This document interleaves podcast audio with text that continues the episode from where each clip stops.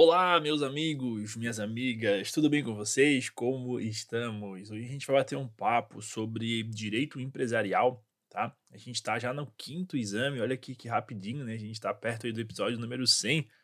Muito contente com, com os resultados, pessoal saindo o resultado de prova, pessoal passando na prova, isso que é legal também.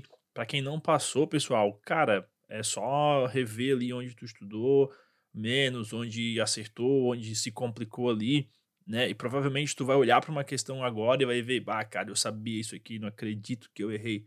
Mas é do jogo, é do jogo, tá? Vai dar tudo certo, tem mais provas aí no decorrer do período e é para frente que se anda, tá bom? Antes de mais nada, pessoal, fica o convite aí para você seguir o Pílulas da UAB nas suas nas nossas redes, né? Aqui onde você está ouvindo esse podcast é super importante no Instagram e também, né, quando você for fazer a segunda fase, corre lá, foca no nosso curso que é bem bacana. Por enquanto a gente vai dar para vocês aí, é, dar não, né, obviamente, mas publicar aí é, direito penal, direito empresarial e direito empresarial não, perdão, penal, civil e trabalho, tá bom? Os links estarão aí na descrição do episódio, beleza?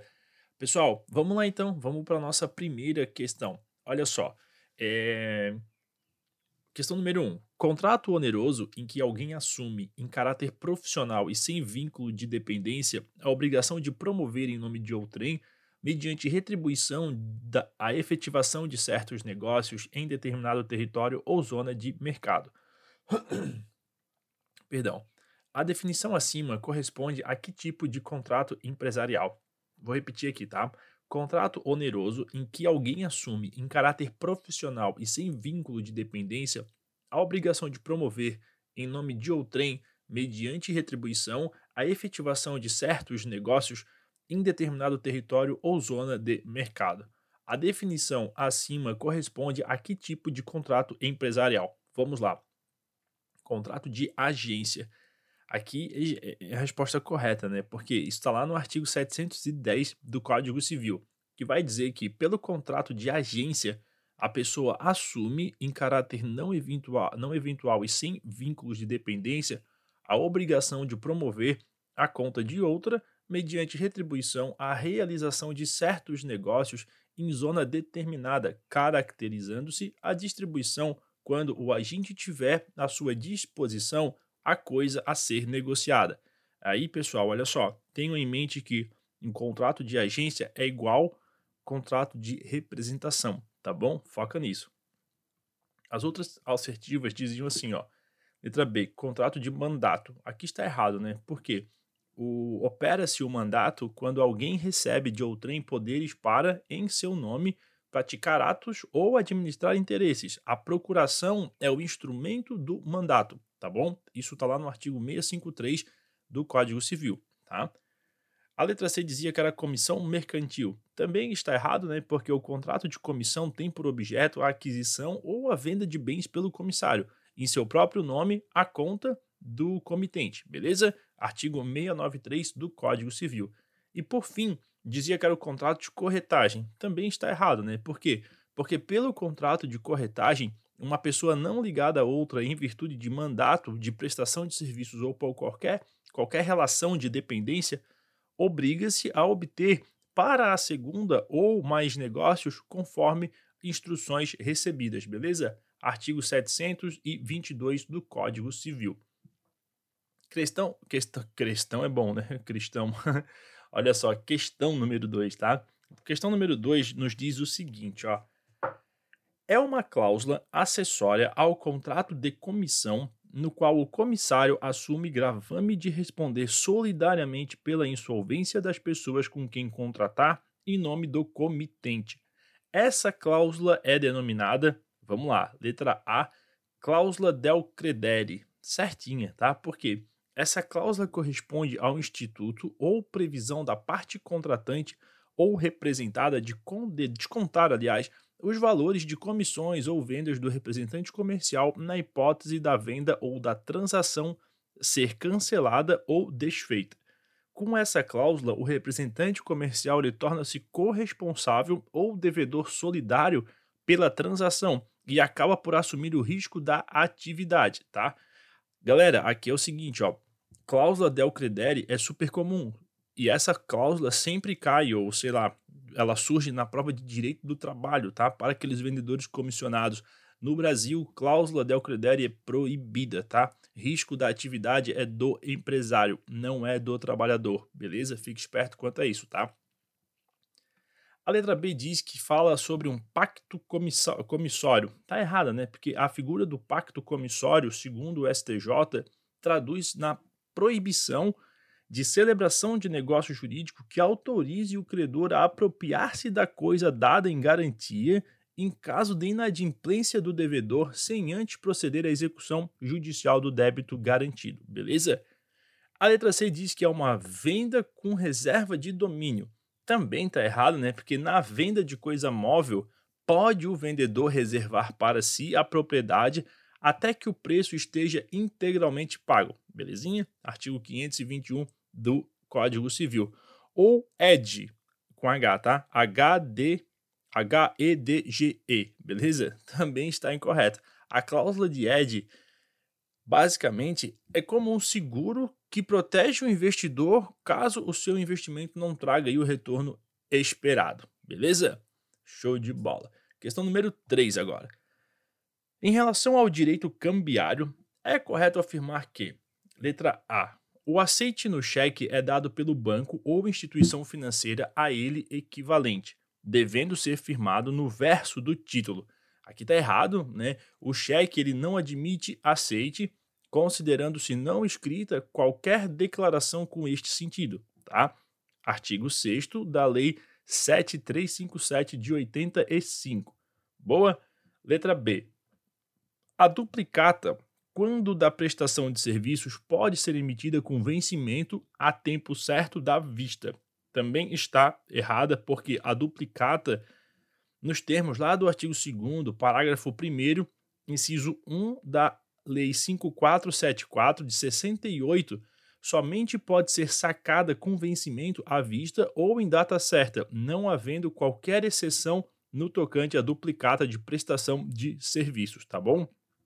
Então, assim, ó, no ato da emissão da fatura, dela poderá ser extraída uma duplicata para circulação como efeito comercial, não sendo admitida qualquer outra espécie de título de crédito para documentar o saque do vendedor pela importância faturada ao comprador, tá?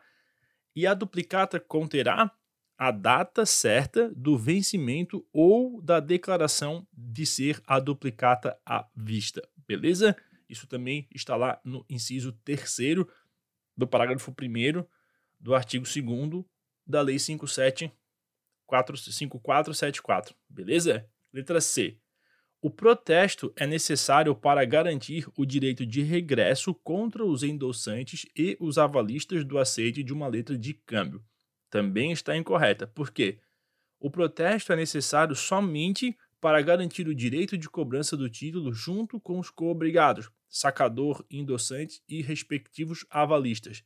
Se o avalista ingressa na relação cambial com a mesma natureza do avalizado, isto é, se o aceitante é devedor principal, seu avalista também assim será considerado, sendo o protesto contra ele sempre facultativo. Joia? E a letra D, finalmente, o aval dado em uma nota promissória pode ser parcial, ainda que sucessivo. Aqui está correta, beleza? Por quê? É permitido o aval parcial, aquele no qual o avalista garante o pagamento apenas de parte da dívida, mesmo que sucessivo, tá? O aval sucessivo ocorre quando alguém avaliza a garantia dada por outrem. É o avalista do avalista, vamos dizer assim, tá? Isso está lá no decreto 57663 artigo 30, que diz que o pagamento de uma letra pode ser no todo ou em parte garantido por aval. Beleza? Legalzinho. Olha só, questão número 4 agora. Em relação à modificação do capital social das sociedades limitadas, assinale a alternativa correta. Aqui cada assertiva é enorme, tá? Vamos lá. Letra A há direito de preferência do sócio no caso de aumento do capital social, exercendo, primeiro, esse direito o sócio majoritário, que poderá adquirir todas as cotas ou quantas lhe interessam ou lhe interessarem. Após exercido esse direito, caso restem cotas a serem adquiridas, terá preferência sobre os demais quem tiver maior número de cotas. Assim e assim sucessivamente. Aqui está errado, beleza? Porque o direito de preferência ele é de todos os sócios, na proporção das cotas que sejam titulares. Tá? Artigo 1081, parágrafo 1 do Código Civil. Esse artigo, esse dispositivo, vai dizer que até 30 dias após a deliberação, terão os sócios preferência para participar do aumento na proporção das cotas de que sejam titulares. Tá? Letra B. Para que haja aumento do capital social, não há necessidade de os sócios terem integralizado totalmente suas cotas. Também, né, super incorreta, porque ressalvado aí o disposto em lei especial, integralizadas as cotas, podem, pode ser o capital aumentado com a correspondente modificação do contrato, tá? Então tem que ter integralização das cotas. Isso está lá no artigo 1081 caput. Letra C. Uma das hipóteses para que haja diminuição do capital social é que a sociedade tenha tido prejuízos que não serão mais recuperados, devendo-se, neste caso, haver diminuição proporcional do valor das cotas, tornando-se efetiva essa diminuição a partir do momento em que for feita a averbação no cartório competente da ata da Assembleia que a aprovou. Tá? Aqui, correto, né? Me parece. Porque, olha só, pode a sociedade reduzir o capital mediante a correspondente modificação do contrato, depois de integralizado, se houver perdas irreparáveis. No caso do inciso primeiro desse do, do, que a gente falou agora, porque isso que a gente falou agora é o artigo 1082, inciso primeiro, tá?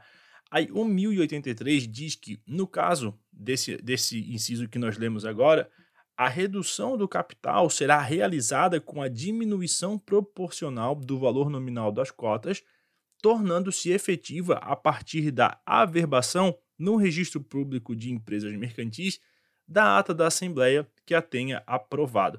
Beleza? Então é isso. A letra D, só para a gente não passar batido aqui, diz assim: ó, a diminuição do valor do capital social é direito da sociedade não podendo haver objeção por parte dos credores. Beleza? Tá errada, tá? Porque a redução do valor do capital social só pode ocorrer nas hipóteses previstas em lei e o credor pode se opor. Isso está lá no artigo 1082 e 1084, parágrafo 1 do Código Civil.